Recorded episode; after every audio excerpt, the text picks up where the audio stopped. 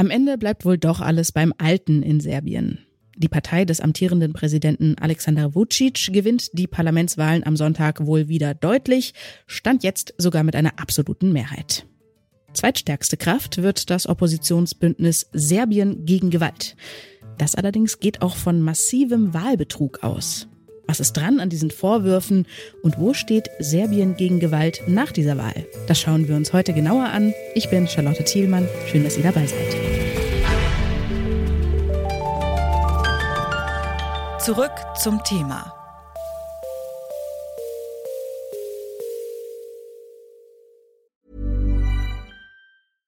Bitte widmet eure Aufmerksamkeit unserem Werbepartner.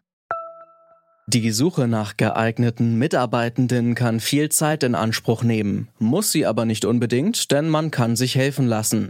Zum Beispiel mit den Premium-Stellenanzeigen von Indeed, denn damit wird eure Stellenanzeige in der Suche sichtbarer und Bewerberinnen und Bewerber werden schneller auf euch aufmerksam. Indeed schenkt euch jetzt 75 Euro Startguthaben für eure Premium-Stellenanzeigen. Klickt dazu auf den Link in den Show Notes. Es gelten die AGB.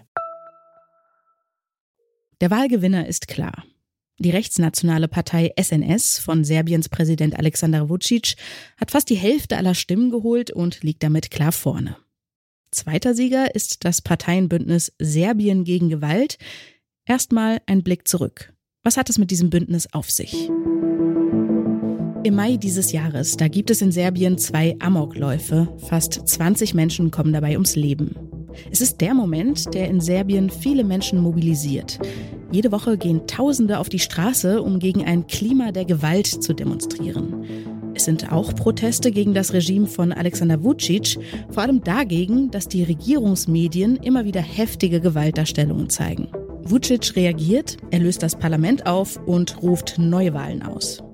Um da bessere Chancen zu haben, schließt sich die politische Opposition Ende Oktober zu einem breiten Bündnis zusammen und wählt als Namen den Slogan, der schon die Proteste im Land geprägt hat, Serbien gegen Gewalt. Dass es dieses Parteienbündnis überhaupt gibt, das allein ist für die Opposition schon ein Erfolg. In den letzten Jahren, da war die serbische Opposition nämlich ziemlich zersplittert und uneinig in der Frage, wie Serbien mit dem Kosovo umgehen soll. Jetzt gibt es wieder eine ernstzunehmende Konkurrenz für die Vucic-Partei SNS. Ich habe mit Christo Lazarevic darüber gesprochen, was die ungleichen Partner im Bündnis zusammenhält. Er ist Balkan-Experte und hostet den Podcast Ballaballa Balkan. Und er sagt, was die Opposition zusammenhält, das ist das gemeinsame Feindbild Alexander Vucic. Die Wahlen liefen ja auch so ab, dass sie im Grunde zu einer Abstimmung gemacht wurden für oder gegen Alexander Vucic. Jetzt muss man aber wissen, Vucic ist Präsident.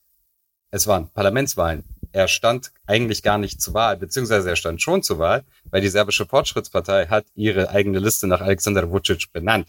Das heißt, man konnte ihn wählen und wenn man serbisches Fernsehen geschaut hat oder regierungsnahe serbische äh, Medien gelesen hat, dann war vielen Leuten noch gar nicht klar, dass Parlamentswahlen sind. Äh, und ist jetzt wirklich kein Witz. Also die NGO Zirta hat herausgefunden, dass ungefähr ein Viertel der Serben überhaupt nicht wussten, dass Parlamentswahlen stattfinden und keine Präsidentschaftswahlen. Und wenn ich mit Leuten in Serbien rede, vermute ich, dass die Zahl vielleicht sogar ein bisschen größer war.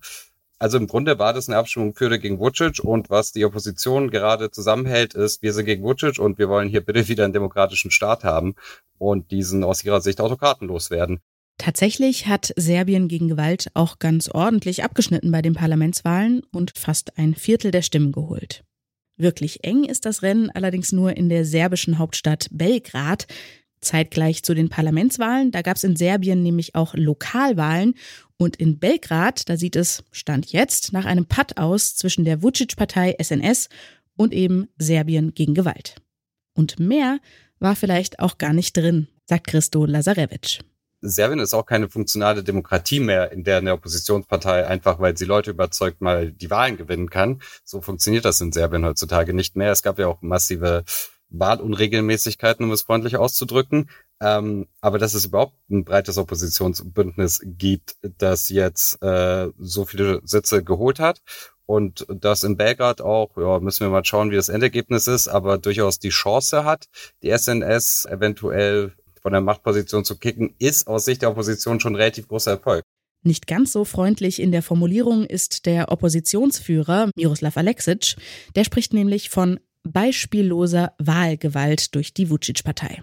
Ich wollte von Christo Lazarevich wissen, was da dran ist. Ja, das ist so. Also es gab Angriffe auf Oppositionelle in mehreren Orten in Serbien, vor allem äh, gegen das Oppositionsbündnis Serbia Protiv Nasilja, also Serbien gegen Gewalt gab es massive Angriffe. Es gab Stimmenkauf. Ähm, eine Stimme hat so zwischen drei und 5.000 Dinar gekostet. Da gab es relativ viele Fälle.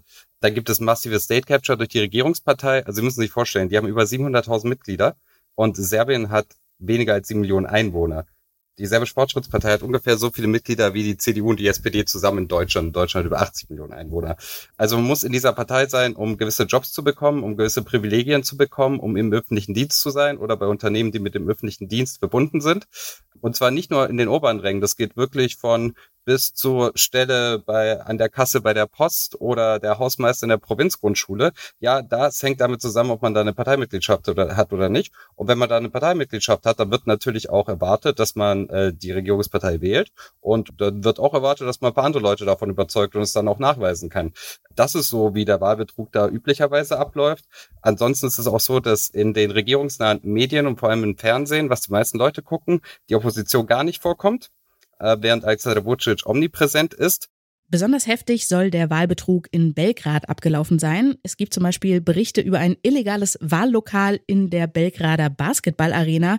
Da sollen ganze Busladungen an PhantomwählerInnen abgeliefert worden sein, also Menschen, die eigentlich gar nicht wahlberechtigt waren. Fakt ist, dass die Opposition bei diesen Wahlen einen extrem schweren Stand hatte, aber wichtig ist, dass sie überhaupt wieder existiert und äh, relativ viele Sitze im Parlament hat und jetzt auch versuchen kann, das Parlament als Bühne zu nutzen für die Opposition.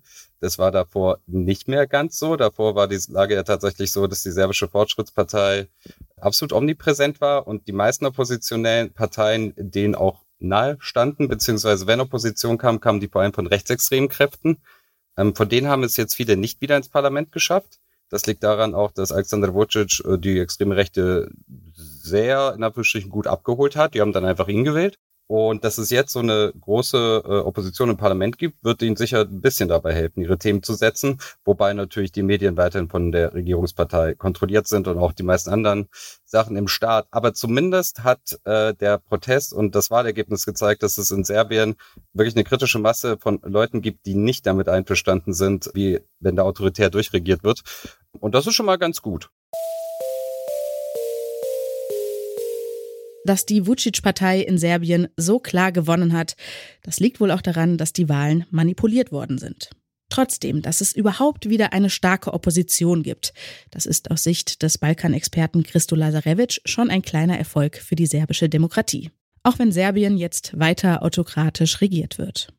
Und damit kommen wir für heute zum Ende. Die Redaktion dieser Folge hatte Alea Rentmeister. Produziert wurde sie von Florian Drexler und mein Name ist Charlotte Thielmann. Macht's gut und bis zum nächsten Mal. Zurück zum Thema vom Podcast Radio Detektor FM.